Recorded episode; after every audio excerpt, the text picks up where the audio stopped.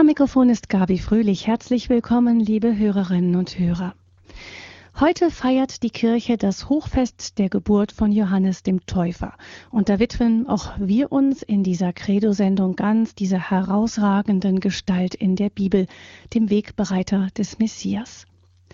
Johannes beeindruckt in seiner Kompromisslosigkeit und in seiner Kühnheit. Er ist so, wie wir uns einen Propheten vorstellen. Asketisch, etwas wild, unangepasst, mit Leib und Seele seiner Mission verschrieben, ganz im Hören auf die Weisungen Gottes und unerbittlich klar in seinen Botschaften an die Menschen. Johannes steht sozusagen an der Schwelle zwischen dem alten und dem neuen Bund. Jesus selbst sagt von ihm, dass es keinen größeren gegeben habe als ihn und dass dennoch der Kleinste im Himmelreich größer sei als er. Johannes schaut über die Schwelle wie damals Moses ins gelobte Land. Die Kirche hat Johannes als dem einzigen Heiligen zwei Festtage im Kirchenjahr gewidmet, nur Maria natürlich wird noch häufiger gefeiert. Heute schauen wir also auf den Anfang seines Lebens. Johannes der Täufer, Wegbereiter des Messias, das ist der Titel dieser Sendung. Und als Referenten begrüße ich Dr. Achim Dietrich. Er ist Stadtpfarrer von St. Ingbert in der Diözese Speyer. St. Ingbert liegt im Saarland. Guten Abend, Pfarrer Dietrich. Guten Abend. Pfarrer Dietrich, in welchem Verhältnis standen Jesus und Johannes eigentlich zueinander? Nach Lukas müssen sie ja sowas wie Cousins gewesen sein. Ja, die Kindergeschichte Jesu bei, äh, im Lukas-Evangelium äh, zeigt uns ein, ein verwandtschaftliches Verhältnis zwischen Maria und Elisabeth und entsprechend dann auch zwischen Johannes und Jesus. Ja, hm. kann, man, kann man da davon ausgehen, dass sie sich auch als Kinder öfter begegnet sind? Das ist naheliegend. Also ich meine, wir hören davon, dass ähm, Elisabeth im Bergland von Judäa gelebt hat und also sie musste sich auf den Weg machen von Nazareth äh, eben in dieses äh, Gebirge es war, nicht um die Ecke, es war nicht um die Ecke, aber so groß ist dann jetzt Palästina, Israel auch nicht. Also ich denke schon, dass, dass es immer wieder Berührungspunkte gegeben hat.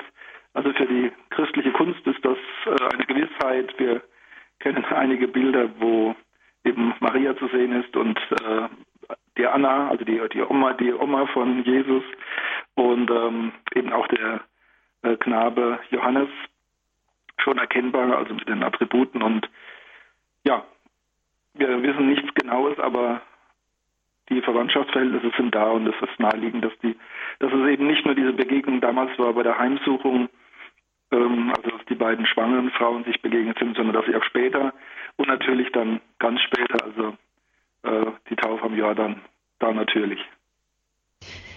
Ja, wir haben nun also die Sendung Johannes der Täufer, Wegbereiter des Messias. Wir haben gerade kurz gehört, Jesus und Johannes standen in einem verwandtschaftlichen Verhältnis zueinander und die Tradition will, dass sie sich als Kinder schon begegnet sind. Es kommen dann später noch die großen Begegnungen, nicht viele, aber einige sehr entscheidende zwischen diesen beiden Männern dann inzwischen. Hören wir nun aber erst einmal von Anfang an, wie es losging, einen Vortrag von Pfarrer Dr. Achim Dietrich. Ja, ich möchte erzählen, also weniger referieren äh, in einem Vortrag, sondern erzählen, ähm, was wir aus der Heiligen Schrift über Johannes wissen und wie auch die Kirche ihn feiert in der Liturgie und äh, wie die Kirchengeschichte sein Andenken bewahrt hat, auch die, die Kunst. Ja, das ist das Lukas-Evangelium, das uns ähm, nicht nur eine Kindheitsgeschichte Jesu äh, bietet, sondern eben auch parallel zu Jesus eine keine komplette Kindheitsgeschichte, aber doch die Umstände der Geburt des Johannes finden wir gleich im ersten Kapitel ähm, des Lukas-Evangelium. Wir feiern heute den Geburtstag des Johannes, seine Besonderheit. Wir feiern den Geburtstag von Jesus, den Geburtstag von Maria und den Geburtstag von Johannes. Sonst gibt es in unserem Kirchenjahr keine Geburtsfeier. Sonst bei allen anderen Heiligen wird zumeist der Todestag äh, begangen. Bei Johannes feiern wir beides. Heute am 24. eben dieses Hochfest, Geburt des Johannes, verbindet sich äh, bei uns in unserem lateinischen Kalender mit der äh, Sonnenwende, also die kürzeste Nacht, die uns jetzt bevorsteht. Und äh, am Johannesfest und am 29. August im lateinischen Kalender dann der Todestag des Johannes, also seine Enthauptung. Wir haben, also sehen einfach, dass es zwei Feste gibt, Geburtsfest und Todestag, wie bedeutsam auch das, die Liturgie, das Kirchenjahr Johannes äh, wahrnimmt. Ja, Johannes der Täufer hat also eine ganz, einen ganz großen Stellenwert in den Evangelien bis hinein in die Apostelgeschichte. Ähm, wird er als ganz wichtige große Gestalt präsentiert. Ähm, man spürt auch manchmal heraus, dass hier äh, das rechtliche Verhältnis zwischen Jesus und Johannes äh, hergestellt wird. Aber schauen wir vielleicht zuerst auf den Lukas-Text, Lukas dieses erste Kapitel. Und ähm, da können wir einfach mal einen Abschnitt lesen.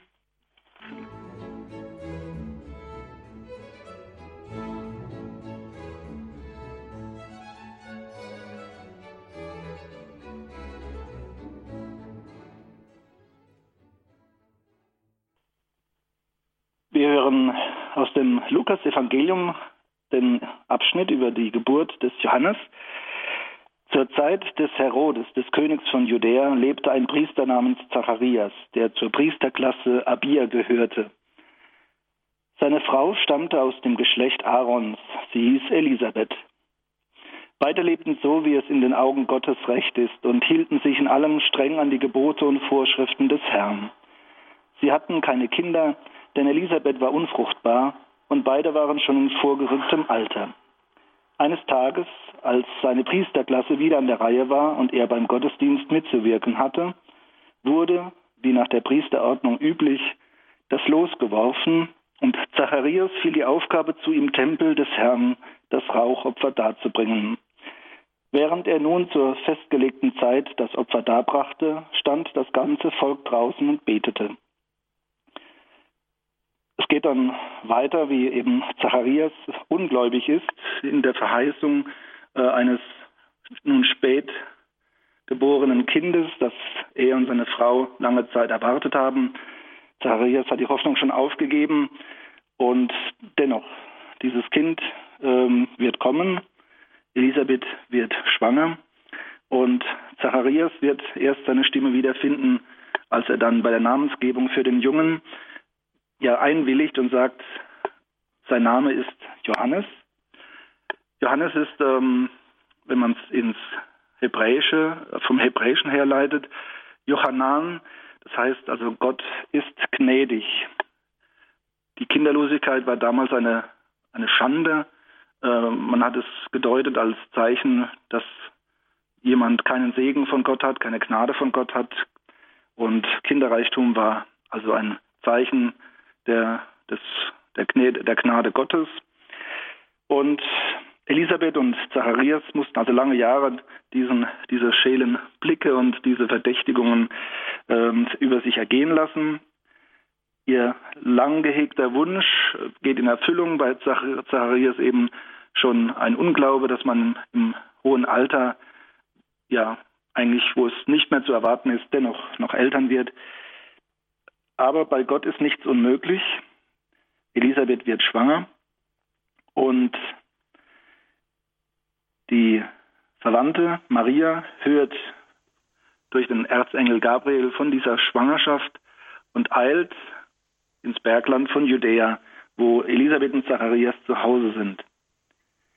Im sechsten Monat heißt es, das ist auch interessant für den Termin des Johannesfestes, 24. Juni, das ist genau sechs Monate vor der Geburt von Jesus, vor Weihnachten.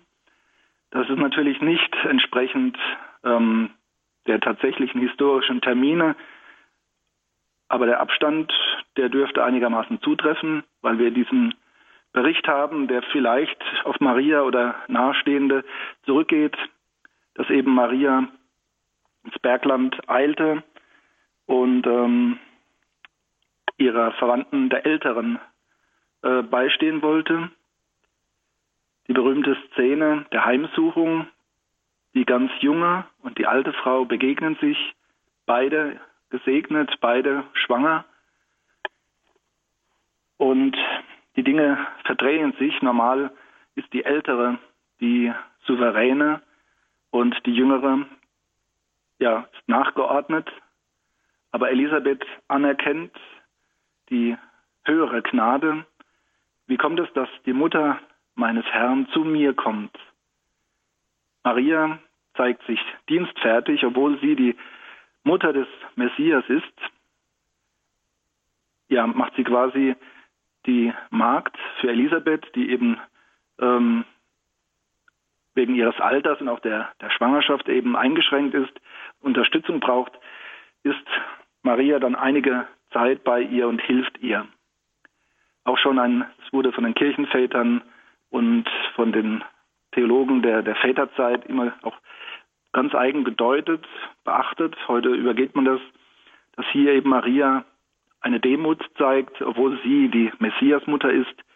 Ähm, und das war eine würde, die damals schon ein Motiv war. Also jede fromme Frau hat sicherlich einmal den Gedanken gehabt, wie wäre es, wenn mich der Herr auserwählen würde, Mutter des Messias zu werden. Und das war also auch eine ganz große Würde und dennoch Maria macht quasi die Magd für Elisabeth einige Zeit und eröffnet schon die Linie, die dann Jesus natürlich sehr ausgeprägt ähm, ja durchführen wird, eben nicht Herrscher zu sein, sondern äh, Diener, der eben sich erniedrigt, der eben nicht die Macht ergreift, sondern sich ohnmächtig zeigt. Ja, Elisabeth bringt den Knaben zur Welt und am achten Tag kommen die Verwandten und wollen dem Kind den Namen des Vaters geben. Das war damals üblich und auch wir kennen in Europa ähm, diese Sitte, dass die Söhne nach den Vätern benannt werden. Aber Elisabeth verweigert sich und sagt, nein, er soll Johannes heißen. Und die Verwandten sind irritiert, das ist ungewöhnlich. Elisabeth aber besteht darauf und dann fragt man den stummen Zacharias und er schreibt auf einem Zettel, sein Name ist Johannes. Und mit diesem Moment löst sich die Stummheit und er kann widersprechen. Wie gesagt, Johannes, das ist äh, latinisiert vom Griechischen her und das Griechische kommt eigentlich von Johannan, Gott ist gnädig. Also das hohe Alter von Elisabeth und Zacharias ließen eine Geburt nicht mehr erwarten, aber für Gott ist nichts unmöglich. Er ist gnädig und schenkt Leben, wo Leben nicht mehr zu erwarten ist. Ja, das sind die Umstände, wie sie uns Lukas schildert, die Umstände der Geburt des Johannes. Und wir finden ja diese Erzählung nur hier. Die kritischen Bibelwissenschaftler sagen dann ähnlich wie bei der ganzen Kindheitsgeschichte des Lukas, dass das eben ja ähm, historisch nicht sonderlich wertvoll sein könne. Sicherlich ähm, wurde es doch mit einigem Abstand beschrieben und auch natürlich auch mit einer äh, Absicht, den Glauben an Christus zu stärken und auch das Verhältnis zwischen Christus und Johannes äh, zu beleuchten und zu erklären. Aber ich denke immer, das geht einfach zu weit, wenn man dann ähm, einfach so Schubladen hat und dann sagt, so, das ist Legende, quasi Märchen, das ist nichts wert. Und äh, andere Schublade, das sind historisch einigermaßen interessante Sachen. Die ganze Bibel ist heraus, also aus einem Glaubensimpuls geschrieben, ja, uns mit Gott zu verbinden, uns die Offenbarung Gottes nahe zu bringen. Und dabei gibt es immer den Bezug auch zur Wirklichkeit dieser Schöpfung, dieser Welt, zur Geschichte, aber eben nicht im Sinne einer nackten äh, ja, Geschichte, einer, einer nackten Historie, äh, wo nur Fakten und Termine äh, sichtbar wären, Fakten und Termine allein geben noch gar keine Geschichte. Äh, Geschichte ist auch immer die Frage, was bedeutet es? Ja, wie steht es zu mir im Verhältnis? Was ist wirklich geschehen? Also nicht nur der äußere Anschein oder die äußeren Umstände, sondern was bedeutet es? Was sind die Hintergründe? Was für eine Wirkung hat das? Und ich denke, so dürfen wir auch die Kindheitsgeschichte des Lukas betrachten, auch im Hinblick auf Johannes. Also das ist nicht einfach Märchen und Erfindung, es ist sicherlich auch nicht ein standesamtlicher Bericht, aber es ist nicht einfach äh, erdichtet. Johannes der Täufer als Parallelgestalt, hier zumindest bei Lukas, ein wenig vorgeschaltet. Er ist wenige Monate älter als Jesus und im weiteren Verlauf verschwindet er. Allerdings muss man beobachten, dass bei allen Evangelien gleich zu Beginn, im ersten oder zweiten Kapitel, ähm, eben auf Johannes eingegangen wird. Auch im Johannesevangelium, das ja sehr ähm, eine sehr reflektierte theologische Sprache äh, hat, eine sehr symbolische Sprache. Auch da ist Johannes gleich im Anfang präsent. In der Zeit der Abfassung der Evangelien äh, muss es so gewesen sein, dass also in Israel und auch im Römischen Reich äh, Johannes der Täufer kein Unbekannter war und dass viele in ihm den Messias gesehen haben. Gibt also außerhalb der Bibel noch einen Hinweis auf Johannes den Täufer bei Josephus Flavius. Das ist ähm, ein jüdischer Schriftsteller, der ähm, über den Gallischen Krieg geschrieben hat und ein Buch über die Geschichte Israels, die äh, jüdischen Altertümer heißt das Buch. Und darin gibt es eben eine Erwähnung Johannes des Täufers, ähm, vor allen Dingen seines Todes, seiner Enthauptung durch den König Herodes Antipas. Also auch außerbiblisch haben wir einen äh, Hinweis, einen historischen Hinweis, das ist also keine Märchengestalt wie äh, in anderen literarischen Erfindungen, sondern es ist wirklich eine historische Gestalt. Und sie war zur Zeit der Abfassung der Evangelien ganz präsent. Und die Evangelien bemühen sich eindrücklich darum, dass Johannes eben wichtig ist, der größte je von einer Frau geborenen unter den Menschen, aber dass er nicht den Anspruch erhoben hat, der Messias zu sein, sondern der Vorläufer, der Wegbereiter. Das ist also das einhellige und auch eindrückliche Zeugnis aller Texte im Neuen Testament. Das macht Johannes groß, dass er eben nicht der Hybris verfällt und äh, selbst quasi an die Stelle des Messias treten möchte. Die Gefahr bestand, er hatte großen Zuspruch. Wenn wir dann anschauen, es wird davon berichtet, dass er ja begnadet war und mit Weisheit begabt und als junger Mann dann in ja quasi als Eremit in die Wüste gegangen ist. Man hatte damals auch den Titel eines sogenannten Nazoräers. Das bedeutet jemand, der also äh, Gelübde vergleichbar mit, der, mit den heutigen, heutigen evangelischen Räten abgelegt hat, also die, die Armut und die, die Ehelosigkeit und die völlige Bedürfnislosigkeit, aber dann als Eremit.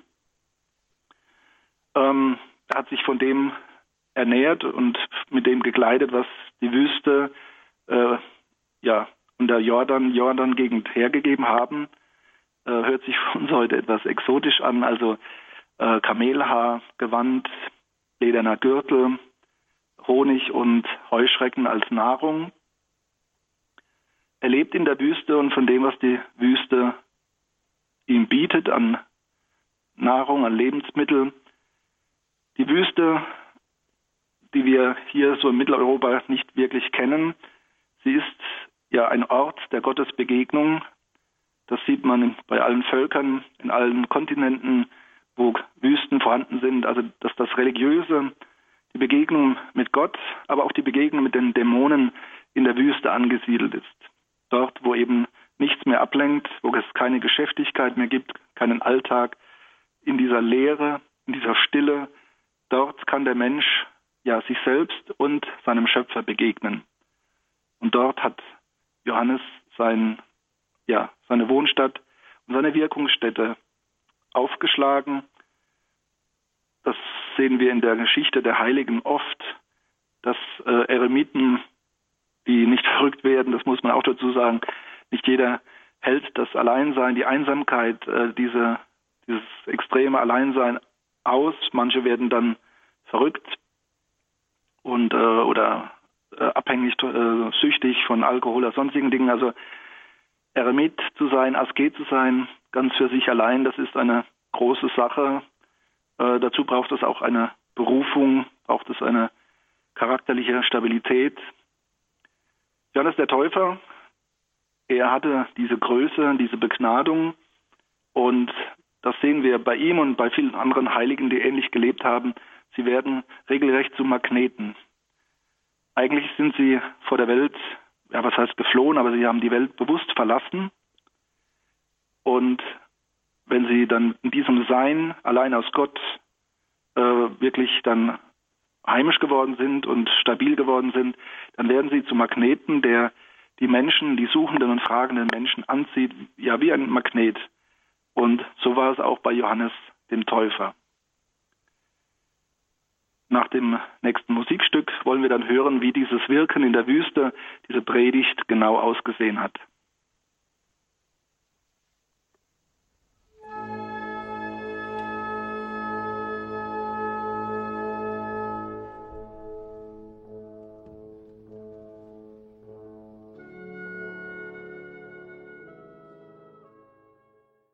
Sie haben eingeschaltet in der Credo-Sendung bei Radio Horeb und bei Radio Maria Südtirol. Unser Thema heute am Hochfest der Geburt von Johannes dem Täufer ist Johannes der Täufer, Wegbereiter des Messias. Und wir hören nun die Fortsetzung des Vortrages dazu von Pfarrer Achim Dietrich von St. Ingbert. Johannes der Täufer war ein religiöser Star seiner Zeit die Menschen strömten aus Jerusalem und ganz Judäa hinaus in die Wüste. Man muss äh, die Landschaft etwas kennen vor Ort. Äh, trotz des Jordan ist drumherum wirklich viel äh, Wüste, wüstes Gebirge, Karst, Einöde und der Jordan und der See Genezareth, äh, die liegen wie so ein, ein grüner, ein lebendiger Flecken und ein grünes Band liegen die da in dieser Einöde, in dieser Wüste. Deswegen auch äh, Wüste und dann äh, doch der Fluss für die Taufe. Das ist relativ, relativ dicht beisammen. Bei Matthäus im dritten Kapitel lesen wir, in jenen Tagen trat Johannes der Täufer auf und verkündete in der Wüste von Judäa, kehrt um, denn das Himmelreich ist nahe. Er war es, von dem der Prophet Jesaja gesagt hat, eine Stimme ruft in der Wüste, bereitet dem Herrn den Weg, ebnet ihm die Straßen.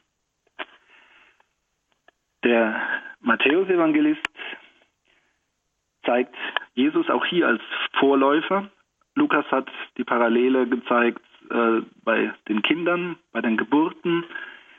Äh, Matthäus und auch die anderen Evangelien zeigen uns dann später, also Jahrzehnte später, vielleicht ähm, als Johannes dann auf die 30 zugeht, er hat wohl eine ganze Zeit schon in der Wüste gelebt, aber nun tritt er in die Öffentlichkeit und beginnt zu predigen.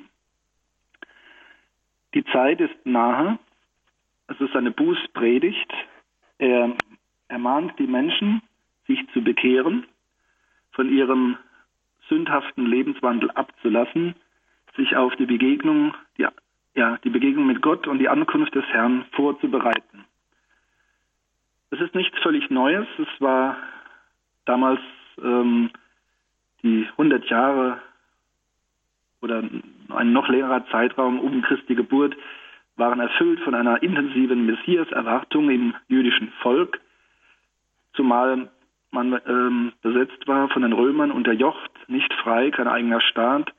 Die Glanzzeiten der Könige David und Salomo lange ver vergessen und vorbei. Nicht vergessen, aber vorbei. Und je mehr man das Joch der Römer drückend auf den Schultern gespürt hat, umso stärker wurde auch von dieser gesellschaftlichen, politischen Seite die religiöse Messias-Erwartung befeuert. Ein Problem, das er Jesus dann auch hatte, dass man äh, ihn in eine, eine politische Rolle hineindrängen wollte. Er sollte König werden und nicht eben Heiland, der die Menschen zu Gott führt, sondern sie wollten einen eigenen Staat mit einem machtvollen König und ein, als ein politisches ähm, Königtum, von dem Jesus sich dann immer wieder äh, fernhalten musste und immer wieder distanzieren musste. Also eine Messias-Erwartung war vorhanden im jüdischen Glauben damals. Und ein Prediger, ein Prophet wie Johannes war da also niemand Unbekanntes, sondern seine Botschaft äh, fiel durchaus auf, äh, ja, auf offenen Boden, sagen wir mal. Die Menschen kommen tatsächlich, sie hören die harten Worte. Also Johannes beschimpft sie regelrecht ähm, und sagt, was bildet ihr euch ein? Ihr meint, äh, weil ihr Abkömmlinge des Abraham seid, hättet ihr das äh, Paradies, das Reich Gottes sicher. Ähm, ja, ihr Schlangenbrut, schon ist die Axt an den Stamm gelegt und die Spreu wird vom Weizen getrennt. Also richtig scharfe Bußpredigt, ähm, die die Menschen eben wachrütteln soll und ihnen den Ernst der Lage deutlich machen soll.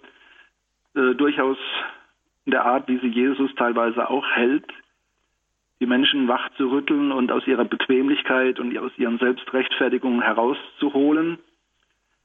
Der, der Ruf zur Umkehr, zur Hinkehr zu Gott, der Öffnung für Gottes Ankunft, das ist ein wichtiges Motiv. Also ähm, Gott ist nicht ferne, er will in die Welt kommen. Er will als Mensch kommen, als Messias, als Menschensohn, wird Jesus sagen. Und es ist wichtig, dass wir vorbereitet sind, dass wir quasi hingewendet sind, offen sind, dass die Wege bereitet sind, so wie es Jesaja, der große Prophet, schon gesagt hat. Die Stimme, die in der Wüste ruft, bereitet dem Herrn den Weg. Das sind Worte, die wir aus der Adventszeit sehr gut kennen. Der Rufer in der Wüste, der die Menschen aus ihrem Alltag herausruft, der den Menschen ins eigentliches Sein, in die eigentliche Wirklichkeit im Gegenüber zu Gott rufen möchte und ebnet ihm die Straßen eben als Bild, dass wir in uns und auch in unserem Verhalten ja alles Ungeordnete und Gottwidrige niederlegen sollen. Es verbindet sich bei Johannes, deswegen auch sein Name, mit einer Bußtaufe. Wie gesagt, also er wirkte am Jordan, Wüste und direkt am Fluss, aber wirklich die beiden ähm, bilden einen Kontrast. Im Jordanwasser werden dann die Menschen, die sich bekehren wollen, untergetaucht als Zeichen der Reue, der Bußfertigkeit, wobei die Evangelien alle gar auch Wert darauf legen, dass es eben nicht die christliche Taufe ist. Johannes selbst sagt es, nach mir wird einer kommen, der nicht mit Wasser tauft, sondern mit Feuer und dem Heiligen Geist. Johannes spricht in der Bibel immer wieder selbst aus, dass er der Wegbereiter ist, dass nach ihm der kommt, der größer ist, ja, dem er nicht wert ist, die Sandalen, die Schuhriemen von den Füßen zu lösen. So sehen wir den Johannes nicht nur als Asketen und feurigen Prediger, sondern auch als demütigen, dienstfertigen Wegbereiter. Ich habe vorhin schon davon gesprochen, dass ja, wenn man große Beachtung erfährt, äh, dass der Mensch dann immer gefährdet ist, äh, übermütig zu werden, einen, einen, einen Starkult zu erliegen, sich für den Mittelpunkt der Welt zu halten und äh, ja, jegliche Demut und Dienstfertigkeit verlieren. Und das ist bei Johannes ja eben ausdrücklich nicht der Fall. Er ist dieser Versuchung nicht erlegen, obwohl viele denn die Frage an ihn gerichtet haben, bist du der Messias? Die Pharisäer und auch die hohen Priester haben ihre Abgeordneten zu ihm geschickt und haben ihn gefragt, ob er der Messias sei. Und Johannes hat das dann immer richtig gestellt und hat gesagt, nein, der Messias kommt, aber er kommt bald. Bekehrt euch, lasst ab von eurem üblen Tun, macht euch bereit, öffnet euch für die Begegnung mit Gott, mit dem Messias. Wir kennen eine wunderbare Darstellung im Mitteleuropa. In Mitteleuropa. Ähm, es gibt natürlich viele eindrucksvolle Figuren und Schnitzereien und Gemälde von Johannes. Man sieht auch daran, wie bedeutend er auch in der Kirchenkunstgeschichte ist, in der Glaubensgeschichte. Eine berühmte Darstellung, die eigentlich viele, viele Menschen kennen, ist der Isenheimer Altar. Äh, und beeindruckend ist da die, die fromme Darstellung Johannes der Täufer unter dem Kreuz Jesu. Sicherlich eine unhistorische Darstellung, weil Johannes ja getötet wurde, bevor Jesus dann in die Öffentlichkeit getreten ist. Aber dennoch äh, auf einer theologischen Ebene und auf einer frommen Ebene eine sehr sinnvolle Darstellung. Ein mächtig dastehender Hühne, ein starker Mann, eine große Gestalt, die unter dem Kreuz steht, mit dem hernen Gewand, mit dem Gürtel. Ja, man kann, also man nimmt ihm ab, dass er in der Wüste gelebt hat. Und mit der einen Hand verweist er auf den Gekreuzigten und das ist ja beim Isenheimer Altar das Furcht, der furchtbare Leichnam Jesu, wirklich sehr eindrucksvoll als Leichnam dann auch gemalt. Und diese Darstellungen verwenden dann immer einzelne Verse aus dem Evangelium. Seht das Lamm Gottes, das hinwegnimmt die Sünde der Welt. Oder eben beim Isenheimer Altar auch eine, eine Banderole. Er muss zunehmen, ich muss geringer werden. Das muss man erstmal wirklich äh, bedenken. Er ist wirklich eine, eine von Kraft strotzende Gestalt, fast athletisch. Und am Kreuz der Leichnam Jesu eine ganz tiefsinnige Kreuzestheologie, die wir da sehen und äh, verstehen sollen, dass eben nicht die Kraft, die äußerliche Größe ausschlaggebend sind, sondern dass durch das Kreuz die Erlösung und das Heil kommt. Schauen wir noch auf das bedeutende Moment der Taufe Jesu durch Johannes. Ein ganz eigenartiges und auch theologisch nicht so einfach zu fassendes Moment. Wie gesagt, wir können davon ausgehen, dass Johannes und Jesus einigermaßen gleich alt sind.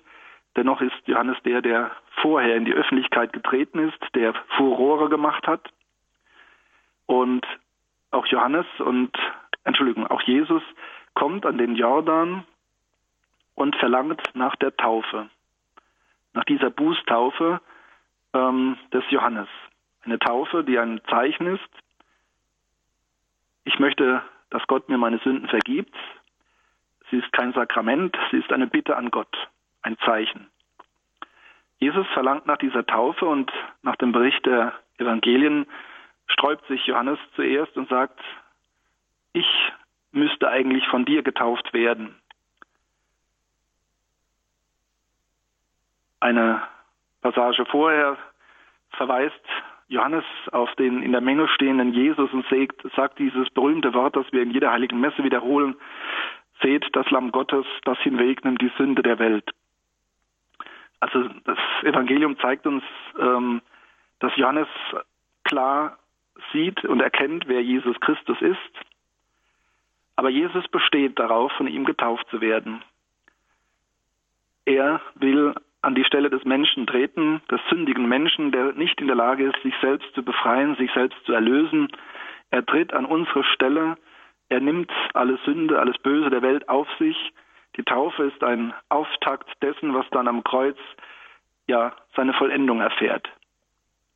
Johannes tauft Jesus diese Szene, dieses Moment ist, gibt es auch in wunderbaren Malereien, ähm, besonders ein Bild von El Greco in Madrid, finde ich das sehr eindrucksvoll.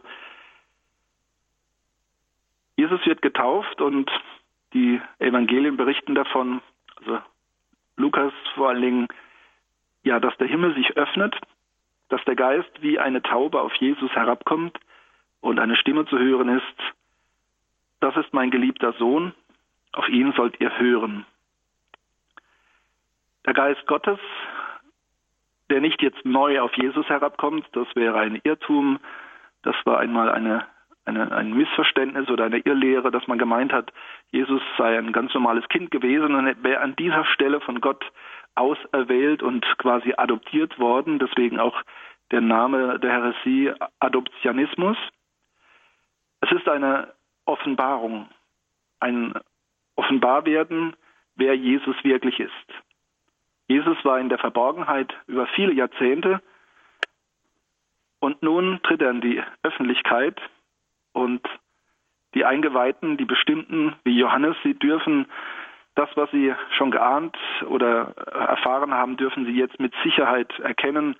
Jesus ist der erhoffte Messias, der Sohn Gottes. Der Geist Gottes ist mit ihm. Er ist der Gesalbte, der Christus. Johannes der Täufer wird bald danach von König Herodes Antipas gefangen gesetzt.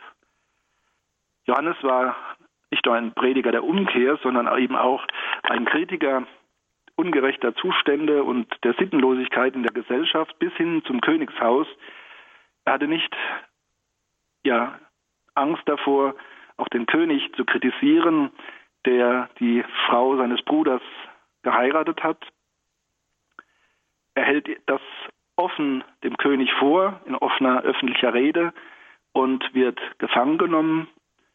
Besonders berichtet wird von der Herodias, der Frau, also dieser neuen Frau äh, des Königs Herodes Antipas, die ihm also diese Kritik in der Öffentlichkeit nicht verzeiht. Johannes wird gefangen gesetzt. Herodes selbst bringt es nicht über das Herz, zunächst ähm, Herodes hinrichten zu lassen, worauf eigentlich seine Frau, seine zweite Frau äh, drängt, weil er sieht und erkennt, das ist ein heiliger Mann und er hat Gehör und Wirkung im Volk und es wäre wohl Frevel, Hand an ihn zu legen. Man würde sich gegen Gott wenden. Er hält ihn gefangen, aber er rührt ihn nicht an. Und dann kommt es zu dieser berühmten Szene, dass die Tochter des, äh, der Herodias ja bei einem Gelage vortanzt und in einer äh, Laune der Trunkenheit und Begeisterung eben der König dieser Tochter verspricht, sie könne haben, was sie wolle und die Tochter dann nach der Beratung mit ihrer Mutter das Haupt des Johannes verlangt. Und da der König vor allen Gästen geschworen hat, ihr jeden Wunsch zu erfüllen, ja, lässt er Johannes hinrichten, er wird enthauptet. Am 29. August feiern wir diese, dieses Ereignis. Es heißt in der Heiligen Schrift auch, dass später die Jünger, die, die Anhänger des Johannes kamen und seinen Leichnam mitgenommen haben, begraben haben. Aus dem Gefängnis heraus, das ist auch noch wichtig zu sehen, wir lesen es auch hier im Evangelium, lässt Johannes Jesus fragen, bist du der, den wir erwarten, der Messias?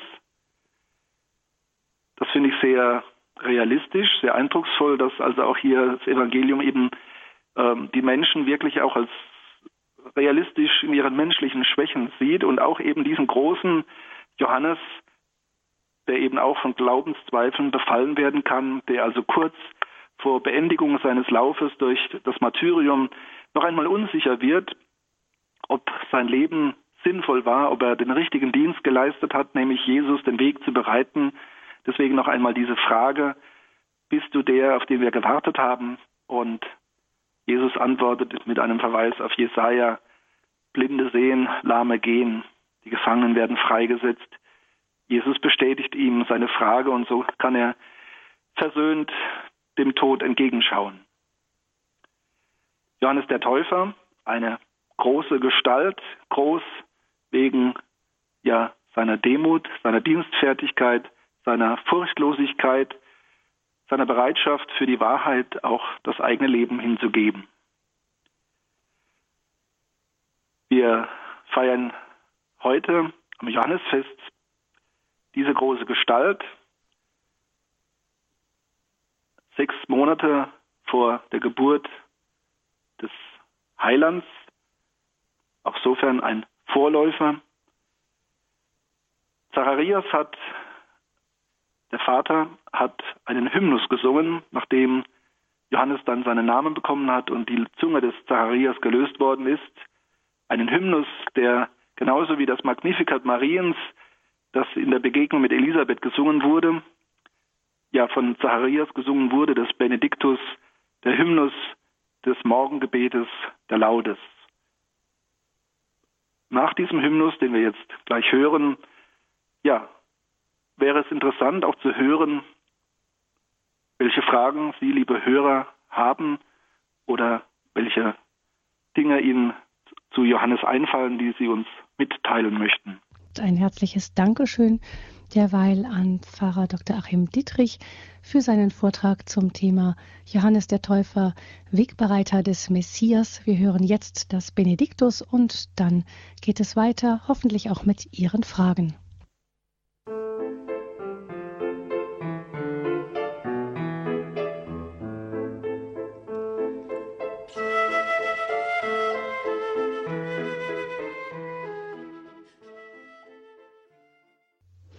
Das war jetzt nicht das Benediktus aus der Bibel, sondern ein Instrumentalstück. Ähm, aber wir haben gehört von Pfarrer Dietrich, gemeint war das der Lobgesang des Zacharias, der uns natürlich gleich auf Johannes den Täufer verweist. Johannes den Täufer, Wegbereiter des Messias. Das ist auch das Thema in dieser Credo-Sendung. Ich grüße Sie. Guten Abend, Herr Kraus. Ja, guten Abend. Ja, also ich habe folgende Frage. Ähm, Johannes hat ja nicht auf Christus getauft, ja, also eine Bußtaufe, äh, also eine Bußtaufe getauft. So und mhm. äh, mich, würde, mich würde mal interessieren, äh, ich meine im Johannesevangelium würde stehen, dass Christus auch irgendwo selbst getauft hat. Und äh, was mich was mich interessieren würde, äh, äh, also ich vermute mal, seine Jünger waren nicht getauft und, und ähm, was ich in dem Zusammenhang da nicht so ganz äh, äh nachvollziehen kann, ist folgendes. Äh, wenn, wenn Christus äh, beim letzten Abendmahl die, die, die ähm, also die Eucharistiefeier vorweggenommen hat, also sozusagen äh, seinen äh, Leib schon geopfert hat, bevor er überhaupt starb, also ins Martyrium ging, ja, äh, dann hätte er doch auch rein theoretisch äh, schon die Jünger äh, auch taufen können auf, auf seinen Tod. Also wir, wir, wir, also der Paulus, Apostel Paulus schreibt ja, äh, wir sind auf Christi Tod getauft. getauft. Ja, das ist meine Frage. Danke, wiederhören. Dankeschön, Herr Kraus, für Ihre Fragen. Also da, ähm, Herr Dietrich, da stecken mehrere Fragen in einem drin. Mhm. Ähm, hören wir vielleicht, fangen wir vielleicht erstmal mit dem Anfang an. Wie ist das? Hat, hat Jesus irgendwo se selber getauft? Wird das irgendwo in der Bibel berichtet? Nein, also er selbst tauft nicht.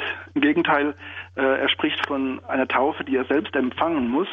Eben das meint dann, also äh, wir dürfen da nicht so sehr an dem äh, Wort äh, Taufe kleben. Taufe meint, es kommt etwas über uns. Es äh, wirkt etwas auf uns ein. Es überwältigt uns etwas.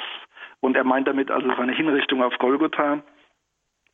Ähm, aber das ist schön beobachtet. Also die Eucharistiefeier wird an, am äh, Gründonnerstagabend beim letzten Abendmahl formal eingesetzt, ist aber noch nicht in ihrer vollen Wirklichkeit vorhanden. Es ist quasi wie ein Gefäß, das aufgestellt wird, ein Gefäß, äh, das bestimmt ist für einen ganz bestimmten Inhalt, nämlich ähm, die Kreuzeshingabe und die Auferstehung.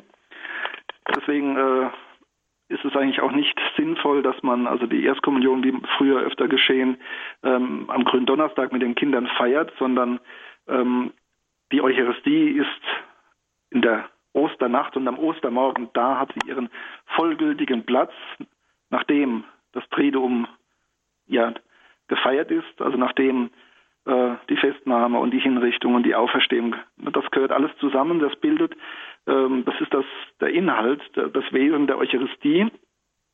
Und äh, mit dem letzten Abendmahl wird also formal die Eucharistie eingesetzt, aber eben als eine Antizipation, als eine Vorwegnahme. Und eigentlich ist es ähnlich mit der Taufe. Jesus lässt sich taufen und äh, schafft damit die Form für die Taufe, die dann eben auch erst mit äh, der Auferstehung äh, gefüllt ist. Die Taufe hat ja durchaus diesen Bußcharakter auch. Also der Mensch, ähm, gut, das ist jetzt beim Kleinkind äh, nicht wirklich zu vollziehen, dass das Kind selbst sich als bußfertig versteht. Äh, die Ursprungsform der Taufe war ja Erwachsenentaufe. Also der Mensch möchte befreit werden vom Bösen, er möchte von der Erbsünde befreit werden er möchte mit Gott verbunden werden. Also das hat durchaus auch was mit Buße und Sündenvergebung zu tun. Das ist ein ganz wesentliches Moment. Deswegen auch der Exorzismus bei der Taufe, also die Befreiung von, von allem Bösen, von der Erbsünde. Und als weiteres Moment eben dann die, das Geschenk des ewigen Lebens, also ähm, das Versprechen und die lebendige Verbindung schon hin zu Christus, dem Auferstandenen, äh, als ein Angeld, äh, das sich dann natürlich erst in der Ewigkeit vollendet, aber das schon gegeben wird. Und äh, man hat also schon diese Verbindung zu Christus. Aber wir werden getauft auf Jesus Christus, auf seinen Tod und seine Auferstehung. Also die Taufe als Sakrament war auch erst möglich äh, nach Ostern. Und das ist ja dann auch ein wesentlicher Auftrag. Jesu geht und tauft die Menschen äh, auf den dreifaltigen Gott. Und alles, was Jesus tut, tut er ja immer im Zusammenhang mit Gott Vater und dem Heiligen Geist. Also das ist eigentlich schon ähnlich bei Taufe und Eucharistie. Beide wurden vorweggenommen in einer formalen Form, aber erst mit Ostern sind sie dann gefüllt als Sakramente. Ein schönes äh, Bild, das Sie da verwendet haben, das Gefäß, also die, die sakramentale Form als ein Gefäß, die dann mit dem Inhalt gefüllt wird, so bei der Eucharistiefeier wie als auch bei der Taufe eben. Ja, wir können uns vorstellen, Jesus hat zu unseren Lebzeiten, zu seinen Lebzeiten auf dieser Erde uns dieses, ähm, diese Formen schon einmal gegeben und dann hat er uns den wesentlichen Inhalt gegeben. Herzlichen Dank auch Herrn Kraus aus Hilden für seine Frage. Und ich begrüße nun Frau Krämer aus Herzogenaurach. Ähm, Guten Abend, Herr Dr. Dietrich. Guten Abend. Herr Pfarrer, äh, herzlichen Dank für Ihren Vortrag. Jetzt habe ich gerade noch was von der Eucharistie gehört. Das wollte ich eigentlich erst am Schluss sagen. Aber ganz, ganz, ganz schnell, dass auch andere noch drankommen können. Vergelt's Gott für Ihren Vortrag und auch an Sie, Frau Gabri, Gabri Fröhlich. Sie haben das also treffend geschildert vom Johannes dem Täufer. Aber jetzt ganz, ganz schnell. Äh, mein Anliegen wäre jetzt folgendes. Und zwar, also wenn der heilige äh, Papst Johannes Johannes Paul II., der auch in seine Fußstapfen getreten ist und ebenso der Benedikt XVI. Also ich weiß nicht. Und dann haben wir noch zwei im, also praktisch zwei im Himmel haben wir. Das ist ja der Johannes, der heilige Johannes Papst der zweite Johannes Paul II. Dann haben wir den Johannes den 23. und dann haben wir auf der Erde, dann haben wir auf der Erde den, den emeritierten Papst Benedikt und dann haben wir den Papst Franziskus. So und diese Konstellation hat es ja in der Kirchengeschichte, also also ich bin ja ein einfacher Laie, soweit ich weiß, noch nie gegeben. Und wenn das kein Zeichen vom Heiligen Geist ist, also ich weiß nicht. So, und jetzt hatte ich doch die riesen, riesen Gnade, als der Heilige, der Papst Johannes Paul II. am 27. April heilig gesprochen worden ist. Ne? Das war der 27. April. Das war der, der Sonntag der göttlichen Barmherzigkeit. Und da war ich als eine Riesengnade und die hat mir ganz sicher die Mutter der göttlichen Weisheit äh, unter diesem Titel ist die Gebetsstätte in Heroldsbach neu geweiht worden unter unserem Erzbischof Ludwig Schick, Professor Ludwig Schick. Jawohl. Und die hat mir diese Gnade vermittelt, da bin ich ganz hm. fest überzeugt. Und da war ich auf jeden Fall dort in diesem Heiligtum und da hat damals 2002 ähm, der Papst Johannes Paul II. Ähm, äh, äh, gesagt. Deshalb will ich heute in diesem Heiligtum, also äh, in Lakwieniki in, in Krakau, einen feierlichen Akt der Weihe der Welt an die Barmherzigkeit Gottes vollziehen. Hm. Frau Krämer, ja. darf ich jetzt noch mal ganz kurz ja, nachfragen, weil wir ja eigentlich beim Thema Johannes der Täufer sind. Haben Sie dazu auch eine Frage oder eine, ein persönliches Zeugnis? Ja, ja, das ist ja eben das, ne? dass da eben alles drin enthalten ist. Da ist dieser heilige, äh, äh der, der Täufer Johannes, der, der, der, na, Johannes der Täufer ganz sicher drin, denn er hat ja das ähm, äh, Zeugnis von dem Licht gegeben. Er selber ist ja nicht das Licht. Und hm. äh, der heilige Papst Johannes Paul II., der hat ja äh, im Jahr 2000 gesagt, reißt die Tore weit auf für Christus.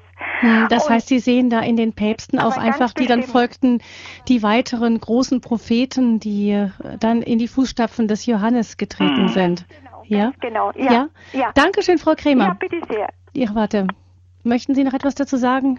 Ähm, Herr Dietrich, ja, Pfarrer Dietrich, wir sind ja immer der, so ein bisschen der Ansicht, die Propheten, das waren die äh, früher die Großen und heute, ja, da sprechen wir nicht so viel von Propheten, aber mhm. eigentlich gibt es ja auch in unserer Zeit Menschen, die, die eben die Weisungen Gottes, den Geist Gottes in diese Welt hineintragen.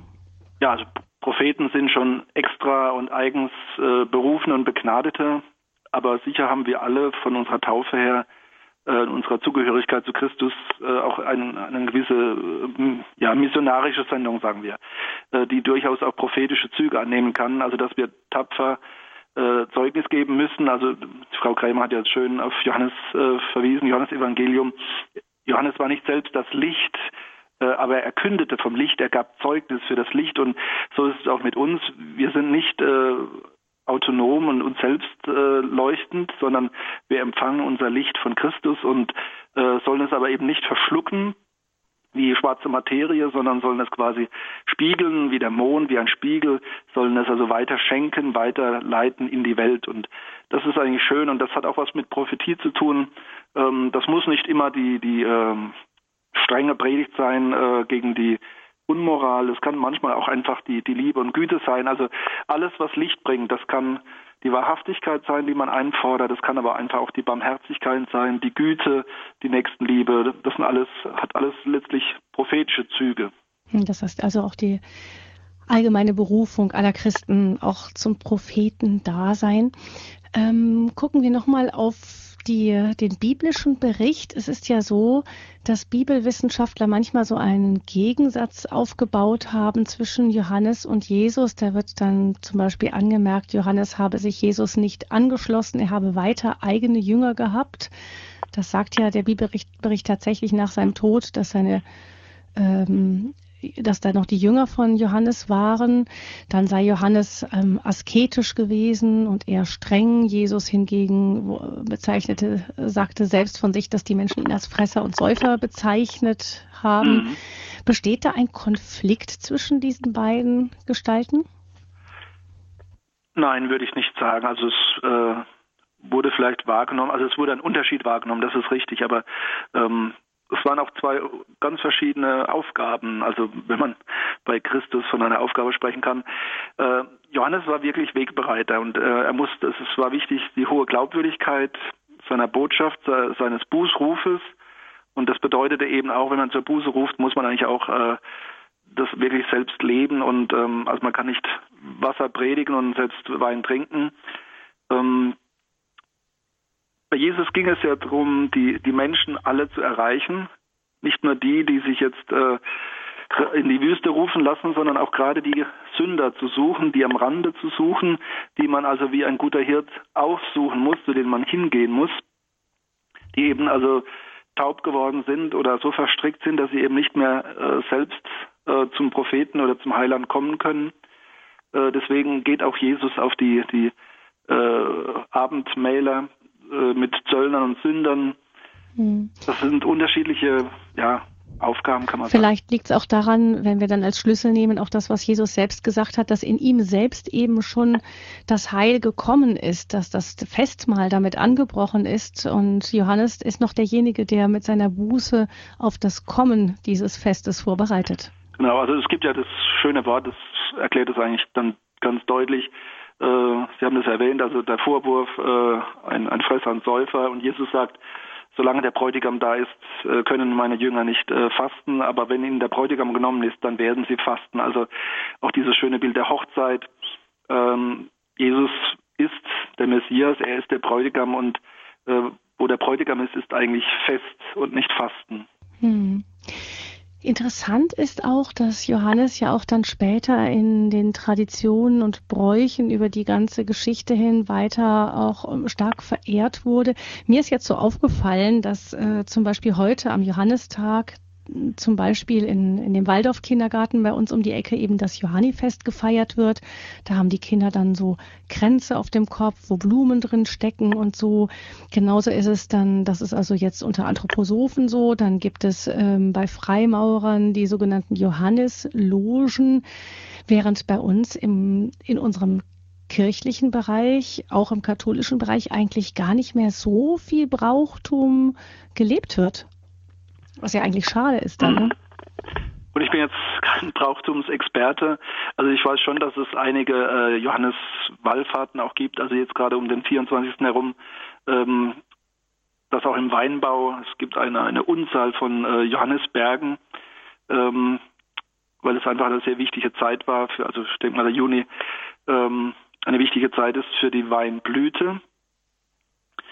also die Verbindung zur Natur spielt halt auch eine große Rolle. Also wie gesagt, es ist nicht überall, äh, also in der Orthodoxie gibt es einen anderen Termin.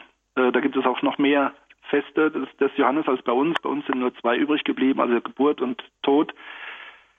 Ähm, Im Germanisch-Gallischen ist eben äh, die Sonnenwende ein wichtiges Datum und äh, da spielen dann auch ganz alte äh, Motive wie auch das Feuer, das Johannesfeuer und so spielen eine Rolle. Die hat man dann quasi auch getauft hat sie in Verbindung gesetzt.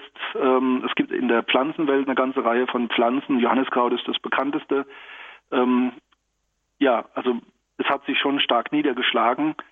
Äh, es gibt den Johann Johanniterorden, es gibt doch recht viele äh, Patrozinen, Johannespatrozinen, viele Taufkapellen, sofern es die eigens gibt. Also äh, bei größeren Kathedralen und ähm, ja, Klöstern hat man öfters eine eigene äh, Taufkapelle, die dann oft äh, auf Johannes den Täufer äh, geweiht ist.